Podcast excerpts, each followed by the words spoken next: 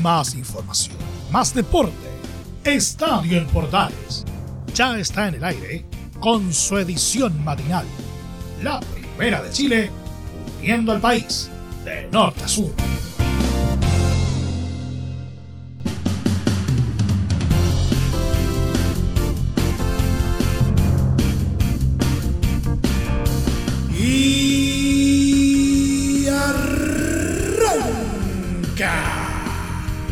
Señoras y señores, ¿cómo les va? Muy buenos días. Bienvenidos una vez más. Bienvenidos al show día viernes, previa de fin de semana, previa de super clásico. ¿ah? Sí, pues, esta fecha sin duda va a estar marcada por el super clásico 191. Así que este programa va a estar bastante nutrido en ese sentido.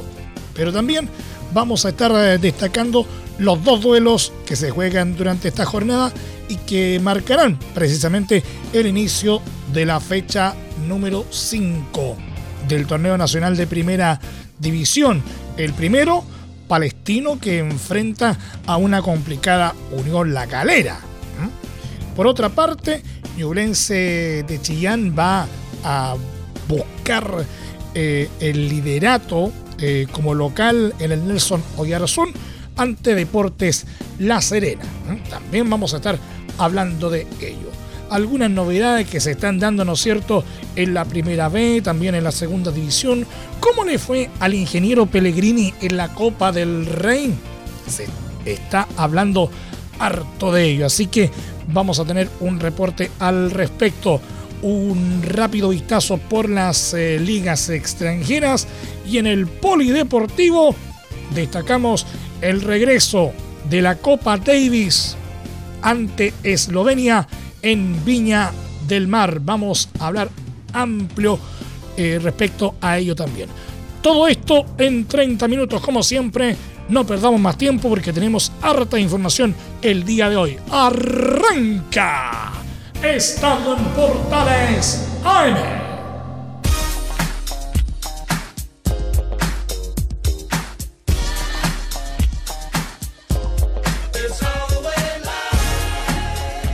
Desde el máster central de la Primera de Chile uniendo al país de norte a sur, les saluda Emilio Freixas. Como siempre, un placer acompañarles en este horario.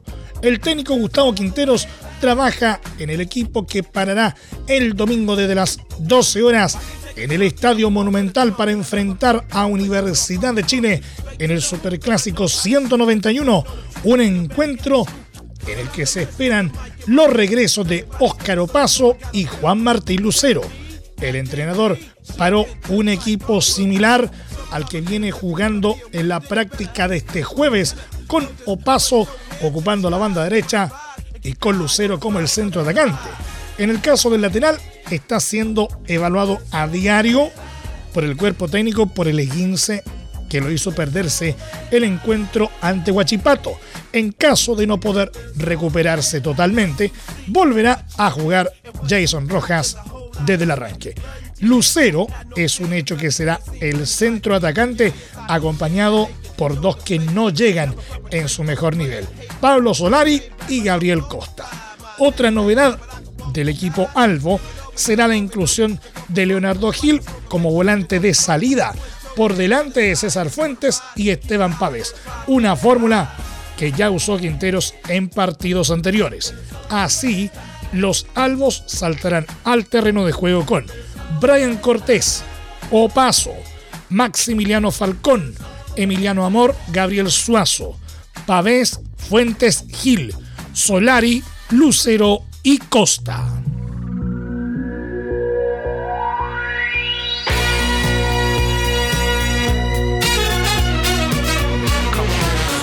Universidad de Chile juega el Superclásico este domingo y el técnico Santiago Escobar ya empezó a delinear el equipo que visitará a los Albos en el Monumental. El entrenador colombiano hizo dos cambios respecto a la formación que usó en la derrota ante O'Higgins el lunes en Santa Laura. El primer damnificado es el boliviano José María Carrasco el defensor, con falta de ritmo, dejará la titularidad y su lugar lo ocupará el joven Bastián Tapia. El segundo en perder la titularidad será Camilo Moya, quien tuvo un bajo rendimiento en la derrota con los rancagüinos, jugando solo el primer tiempo. Será reemplazado por el experimentado Felipe Seiber. La gran incógnita, no obstante, está en la figura de Jason Vargas. El jugador está con problemas físicos y Escobar va a esperar hasta el sábado para ver si alcanza a estar para la partida. La formación probable será con Hernán Galíndez, Jonathan Andía, Bastián Tapia, Ignacio Tapia, Marcelo Morales, Álvaro Brun, Felipe Seymour, Junior Fernández, Luis Felipe Gallegos, Ronnie Fernández y Cristian Chorri Palacios. El superclásico está pactado para las 12 horas de este domingo y será transmisión de Estadio en Portales desde las 11 de la mañana con relato de Carlos Alberto Bravo. El capitán de Colo Colo, Gabriel Suazo, aseveró que para el cuadro popular el superclásico del domingo es muy importante y que por ello trabajan con la intención de mejorar el juego de los partidos previos en virtud de conseguir los tres puntos ante la U. Respecto a nosotros, la verdad es que, no mucho. Nosotros siempre intentamos nuestro mismo juego, sea contra SEC, sea contra quien sea, eh, en la cancha que sea, sea de local, de visita. Nuestro estilo de juego eh, lo tenemos bien marcado. Obviamente sabemos que tenemos que mejorar en varios aspectos de este comienzo de torneo y, eso es lo que apostamos, por eso estamos trabajando de la mejor forma para poder el fin de semana en este super clásico tan importante que es para nosotros, eh, poder conseguir esos tres puntos que son, que son muy, muy importantes. Acá, primero que todo, siempre hay presión, siempre, lo vuelvo a repetir, sea la posición en que, en que te encuentres, sea si vienes ganando partidos, si vienes empatando, perdiendo, la presión siempre está y nosotros tenemos que saber convivir con eso. Eh, la presión de ganar no es tan solo porque, porque lo necesitamos, por, haber perdido puntos anteriores, no es tan solo por eso. Si hubiésemos ganado los, partidos, los tres partidos anteriores, la presión de ganar hubiese estado igual, porque Colo Colo tiene que ganar todo lo que juega, los partidos importantes como estos, los clásicos sobre todo también. Entonces nosotros tenemos que saber convivir con, eso y, y saber llevarlo de la mejor forma dentro del juego eh, plasmando nuestro fútbol, que es lo que mejor sabemos hacer. Tenemos que mejorar en, varias, en varios aspectos de nuestro fútbol. Sabemos que, que, si bien no hemos hecho partidos, eh, por llamarlo de alguna forma, muy bajos, pero tampoco hemos estado al nivel de que, de que nos caracteriza. Eh, del, del, cual debemos estar siempre. Entonces eso lo tenemos más que claro y por eso estamos trabajando con humildad Estamos trabajando para entregar todo al máximo siempre, para poder conseguir estos tres puntos que para nosotros son muy, muy importantes. También le preguntaron por quién ejecutará el próximo penal que le cobren al equipo, tomando en cuenta los fallos en los disparos precedentes. Para que se te vaya un penal tienes que tener la valentía de patearlo. Eh, no, no todos los jugadores tienen esa, esa valentía de patear un penal. Lamentablemente nosotros hemos he tenido eh, esa mala racha con, los penales últimamente, pero tengo la confianza de que cualquier compañero que tenga y se sienta con confianza en ese momento de patear va a querer hacer el gol y va a ir con todo para, que así sea. O sea, nadie va a querer que, un penal se le vaya. Eso está más que claro y nosotros lo entrenamos, lo practicamos, pero luego obviamente en la cancha uno toma decisiones, puede ser acertada o no. Pero, pero por eso, o sea, nosotros le damos la confianza al jugador que, va a patear y que se siente con confianza en ese momento, que al final es lo más importante, sea quien sea. Puede patear cualquiera de nuestros compañeros que en el momento se sienta con la confianza de hacer el gol. O sea, siempre va a querer aportar al equipo y ayudar. En ese sentido no, no tengo duda de que de si llega a volver a ver un penal, quien patee, quien sea, si alguno que ya se le haya ido o quien sea, alguno que ya haya hecho el gol, va a ir con la confianza de, que, de que así sea y nuestro compañero lo va a apoyar desde atrás. Para finalizar, mandó un mensaje a los hinchas del conjunto popular que repletarán el recinto de Macul en la jornada dominical. Con el tema de los lo últimos incidentes, la verdad es que, no nos ayuda ni a nosotros ni a ellos, eh, porque Colo Colo somos todos, somos, somos nosotros los que jugamos, somos ellos los hinchas, somos los trabajadores, somos un conjunto de personas muy grande dentro de nuestro país, entonces eso eh, nos mancha a todo en general, a todo en general, no, no tan solo a nuestros hinchas, sino que también a nosotros como club, como jugadores, a nuestros trabajadores, porque como te vuelvo a repetir, somos todos. Y, más que nada, con ese comportamiento obviamente eh, nos perjudica en, todo ámbito, de que poder tener algún castigo a futuro, de que los hinchas eh, tengan problemas luego para poder ir al estadio, de que se juegue sin público de local, que a nosotros obviamente no nos favorecen nada. Entonces, ese tipo de cosas esperemos y esperemos que así sea, que no vuelvan a ocurrir. Eh, porque lo necesitamos a ellos dentro del Monumental siempre, siempre. O sea, estando con ellos dentro del Monumental es algo totalmente distinto que jugar un partido sin público. Entonces, más que nada eso y que nos apoyen tal y como ha sido hasta ahora eh, en cada uno de los partidos. El mediocampista y capitán de Universidad de Chile, Felipe Seymour, aseguró que el actual plantel del elenco azul toma como una motivación la mala racha que arrastra el equipo en el Estadio Monumental ante Colo Colo y manifestó que es un estímulo revertir la historia en el duelo de este domingo 6 de marzo. Como grupo y como equipo somos autocríticos de, estos últimos dos resultados. Eh, yo creo porque debería ser una una ocasión, eh, porque somos un, grupo que, se está conformando, un grupo nuevo, pero que también confía mucho, confiamos mucho en nosotros mismos, eh, un cuerpo técnico que trabaja muy bien, eh, la ilusión que tenemos de, dar vuelta a esto, sabemos también lo que significan todos estos años pero esta, esta mochila o esta presión de la que se habla para nosotros es más bien una motivación, es un estímulo para ir a jugar el domingo. Así que de ese lado lo, estamos viendo y lo estamos analizando también y viviendo como, grupo y como equipo. la, mentalidad ha sido la misma desde el, primer día, independientemente de, los resultados. Eh, fueron dos resultados positivos en las primeras fechas, bueno, lamentablemente las últimas no, pero ha sido una, una mentalidad positiva, una mentalidad ganadora, tenemos un objetivo en común que obviamente es ambicioso, es un objetivo que, todo equipo grande debe tener, tiene y nosotros no es la excepción. Así que más, más allá si va a cambiar o no va a cambiar, insisto, eh, la mentalidad sigue siendo la misma desde el primer día. El jugador añadió además que asume como una deuda personal no haber derrotado los salvos en el recinto de Magul. Es una deuda pendiente que, tengo con, la U. Eh, y también estoy consciente de, que con otros equipos como, como dijiste tú, eh, tanto Unión como Gin, logramos los tres puntos en el Monumental. Así que frente a esa respuesta es una deuda pendiente que tengo en mi carrera. primero, hacer un partido inteligente, con, de mucha concentración. Eh, eso juega un papel muy muy importante en este tipo de partidos. Eh, yo creo que seguir insistiendo en la idea de juego del cuerpo técnico que, queremos llevar a la cancha, plasmarlo como, como plantel. Y después finalmente creo que hay dos cosas que con esta camiseta jamás se negocian, que es correr y meter. Eh, yo creo que ahí como, como plantel tenemos claro todas estas cosas y, y vamos a tratar de llevarlo a la cancha el día domingo.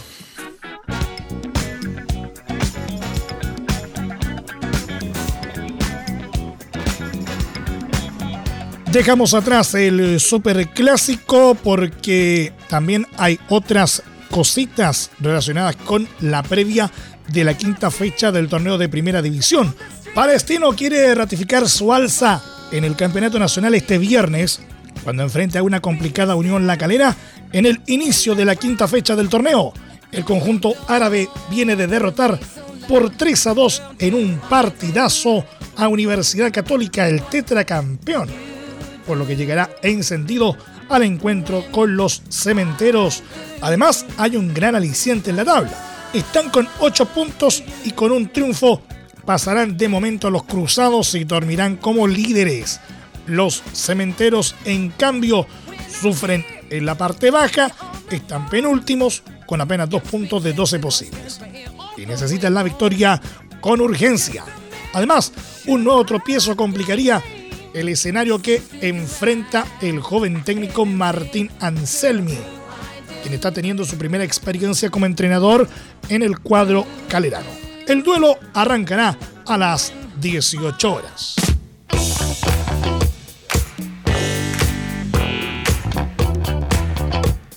Ñublense de Chillán buscará alcanzar el liderato este viernes como local desde las 20-30 horas ante Deporte La Serena, equipo que irá por su primer triunfo en el torneo. El elenco que dirige Jaime García viene de empatar como visita ante Cobresal, por lo que tiene 8 puntos, uno menos que el líder Universidad Católica y lo mismo que Palestino. Se espera que el cuadro chillanejo salga al terreno de juego con Nicola Pérez, Nozomi Kimura, Nicolás Vargas, Luis del Pino Mago, Giovanni Campuzano, Rafael Caroca, Manuel Rivera, Alexander Alavena, Federico Mateos, Matías Moya y Patricio Rubio. La Serena, en tanto, viene de tres empates consecutivos. El último en el clásico ante Coquimbo Unido, partido que le trajo varias críticas al entrenador Ivo Basay sobre todo por dejar afuera del equipo a Matías Fernández, figura en duelos anteriores. Pese a ello, se estima que el 14 vuelva a ser suplente porque los papayeros saltarán a la cancha con Zacarías López, Ariel Cáceres, Luis Marcelo Herrera, Lucas Alarcón, Leandro Díaz, Matías Fernández, Cristian Herves, Santiago Ditborn, Leonardo Valencia, Marcelo Estigarribia y Juan Ignacio Cavalaro. El encuentro se jugará en el estadio Nelson Oyarzún Arenas.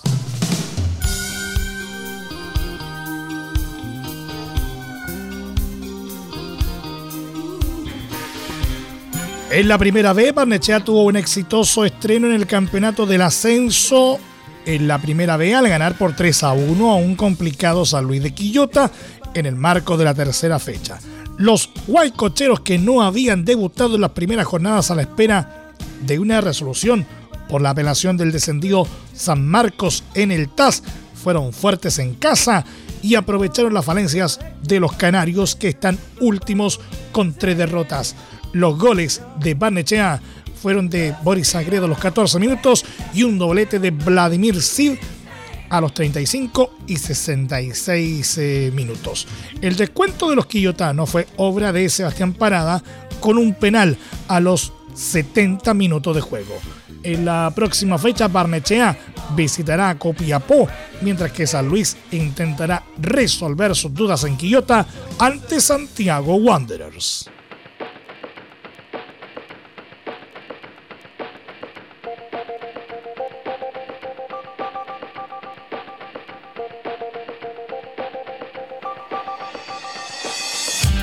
Por otra parte, Deporte Santa Cruz anunció este jueves el fichaje del experimentado volante Carlos Espinosa, exjugador Universidad Católica.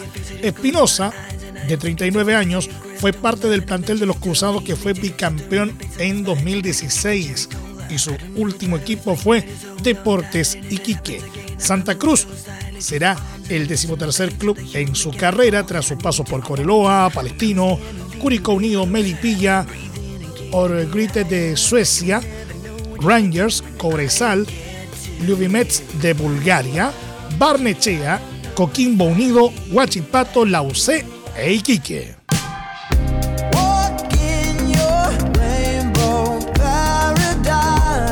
Y por supuesto en Estadio en Portales AM también tenemos espacio para la segunda división profesional. El ex arquero formado en Colo Colo, Eduardo Lobos, fue oficializado este jueves como el flamante entrenador de San Antonio Unido, club que milita en la segunda división.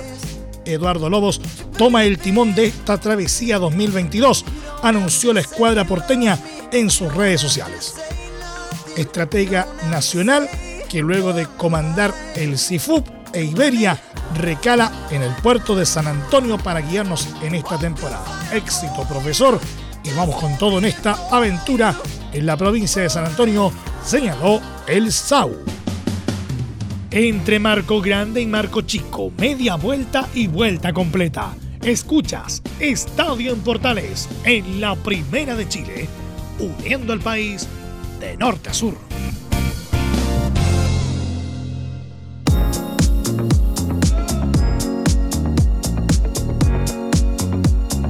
Tuviste un accidente en tu trabajo, te sientes con las manos atadas, te despidieron injustificadamente, en reparación laboral te asesoran y acompañan abogados especializados en trabajo. Los resultados lo respaldan. Consulta gratis a lo largo de todo Chile.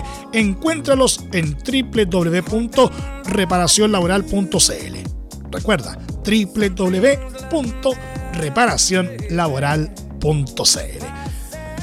Gracias por permanecer eh, junto a nosotros. Seguimos haciendo Estadio en Portales AM a través de todas las señales de la Primera de Chile y los medios unidos en todo el país.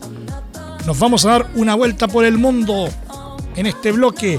Real Betis, dirigido por Manuel Pellegrini y con Claudio Bravo en el arco, logró una histórica clasificación a la final de la Copa del Rey tras igualar 1 a 1 con Rayo Vallecano y ganar por 3 a 2 la llave global en semifinales. El trámite del partido estuvo marcado por la solidez defensiva, sin muchas oportunidades claras. El 0 a 0 se mantuvo hasta los últimos 10 minutos. Bebé clavó un golazo de tiro libre en los 80 minutos para igualar la serie y forzar el alargue, pero los locales reaccionaron sobre el final. Borja Iglesias, que llevaba pocos minutos en cancha, marcó el tanto de la clasificación en el tiempo agregado, 90 más 1, para desatar la locura en el Benito Villamarín.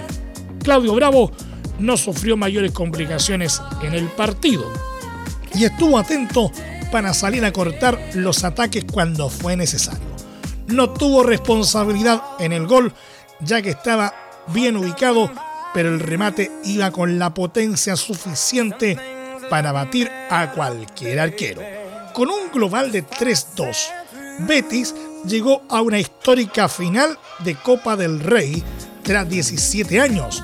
La última vez que definió el título fue campeón en la temporada 2004-2005 frente a Osasuna. Será la tercera final de Bravo en el torneo tras ganar dos títulos con Barcelona en las campañas 2014-2015 y 2015-2016, mientras que Pellegrini vivirá su primera definición dirigiendo a un equipo español. El duelo del cuadro bético para determinar al monarca será contra Valencia, que dejó en el camino a Athletic Club de Bilbao el día sábado 23 de abril en un horario por definir.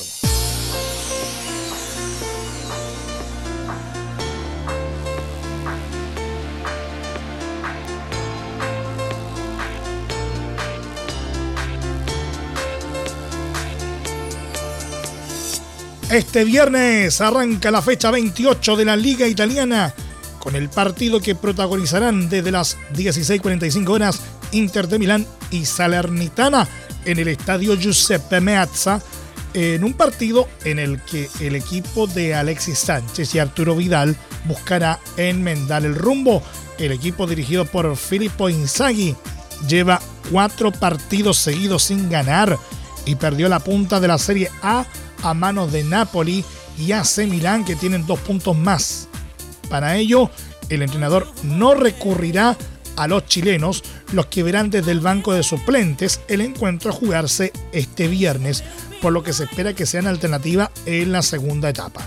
Así, se espera que Inter salga al terreno de juego con Samir Handanovic, Miran Skriniar, Andrea Ranocchia, Alessandro Bastoni, Mateo Darmian, Nicolo Varela, Marcelo Brozovic, Roberto Gagliardini, Iván Perisic, Edin Seco y Lautaro Martínez. Salernitana, por su parte, quiere aprovechar el mal momento de Inter para lograr salir del último lugar de la tabla y meterle presión a Genoa de Pablo Galdames.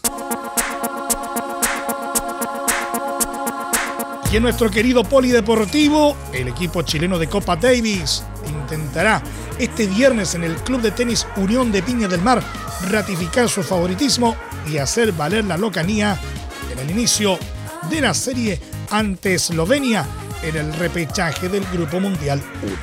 El primero en saltar a la arcilla piñamarina por el equipo capitaneado por Nicolás Mazú será el chileno Alejandro Tavilo, 98 en el ranking mundial, quien tratará de evidenciar el gran momento que vive en su carrera ante el juvenil Bor Arnak, número 1777, a las 15 horas.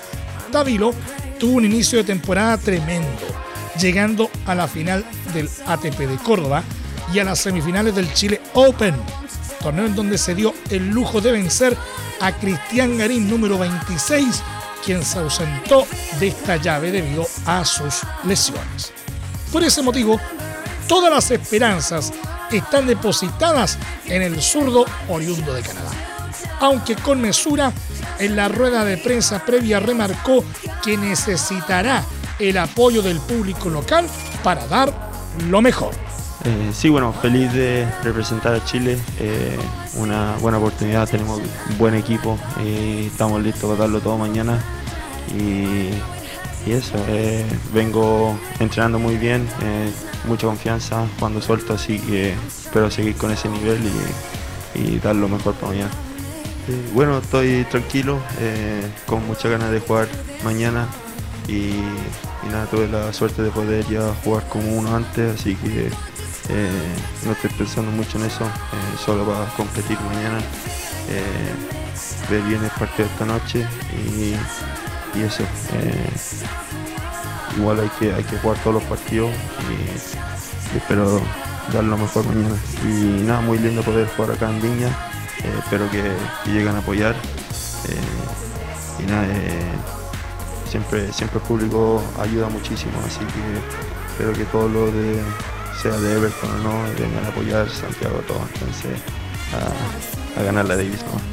Tras el duelo de Tavilo, será el turno del segundo singlista nacional, Nicolás Jarry, número 146, quien se medirá ante Blas Rola, número 179.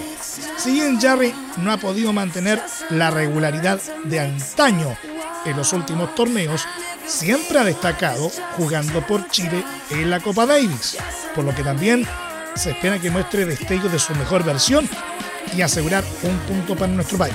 Es la gracia de, yo creo que de este equipo es que nos llama muy bien, estamos siempre contentos, con energía, poniéndole ritmo y, bueno, esa es la, gracia de, de, ATP, eh, de todo el año que uno está solo, aquí uno tiene la, posibilidad de estar con, con grupo y, tratamos de sacarle el máximo provecho fuera, dentro de la cancha, eh, pasándolo bien y dentro de la cancha trabajando. Eh, y nada, bueno, todos los chicos se han, incorporado muy bien eh, con todo el equipo, siempre es la buena onda. Masu hace un, tremendo trabajo armándolo. La energía es lo, más importante que hay siempre y esa es la, gracia de la Davis. Llegándote a tu segunda pregunta, estando en casa, te ayuda te ayuda mucho. Em, por eso también se, equipara tanto los partidos en Davis, son, tan especiales, son tan difíciles. Y nada, volver a jugar en Chile y en, acá en Viña primera vez que, que, y yo voy a jugar todo Davis y, junto a todos y vamos a tratar de, dar lo mejor posible usar la energía del público para, tratar de llevarnos a serie. Cabe recordar que al igual que Chile y el caso de Garín, los eslovenos tampoco contarán con su mejor tenista ya que Al Jazz Bedene, número 136, estuvo casi medio año sin jugar por complicaciones ligadas al COVID-19 y actualmente está concentrado para recuperar su mejor condición. La jornada del sábado 5 de marzo comenzará a las 14 horas con el partido de dobles. Tavilo y Marcelo Tomás Barrios, número 149, se verán las caras con Rola y Sebastián Dominico, número 1637. Posteriormente se disputarán los partidos individuales restantes. Tavilo versus Rola y Jarry versus Arnak. Nos vamos, muchas gracias por la sintonía y la atención dispensada. Hasta aquí nomás llegamos con la presente entrega de Estadio en Portales en su edición AM, como siempre, a través de las ondas de la Primera de Chile, uniendo al país de norte a sur. Les acompañó Emilio Freixas. Muchas gracias a quienes nos sintonizaron a través de las distintas eh, plataformas de portales digital, a través de los medios unidos en todo el país y por supuesto también a través de la Deportiva de Chile Radio Sport.cl. Continúen en sintonía de Portales Digital, porque ya está aquí Leo Mora y la mañana, al estilo de un clásico. Portaleando la mañana a continuación. Más información luego a las 13.30 horas en la edición central de Estadio en Portales con la conducción de Velus Bravo y todo el equipo que trepa y trepa. Hoy, como es habitual, como cada viernes, con los viernes musicales. No se lo pueden perder. Recuerden que a partir de este momento, este programa se encuentra disponible en nuestra plataforma de podcast en Spotify, en los mejores proveedores de podcasting y desde luego en www.radioportales.cl. Que tengan todos un muy buen día y desde ya que tengan un excelente fin de semana. Y recuerden, la pandemia no ha terminado, por lo tanto, ahora más que nunca, si puedes, quédate en casa. Más información, más deporte. Esto fue Estadio en Portales, con su edición matinal, la primera de Chile, viendo al país de norte a sur.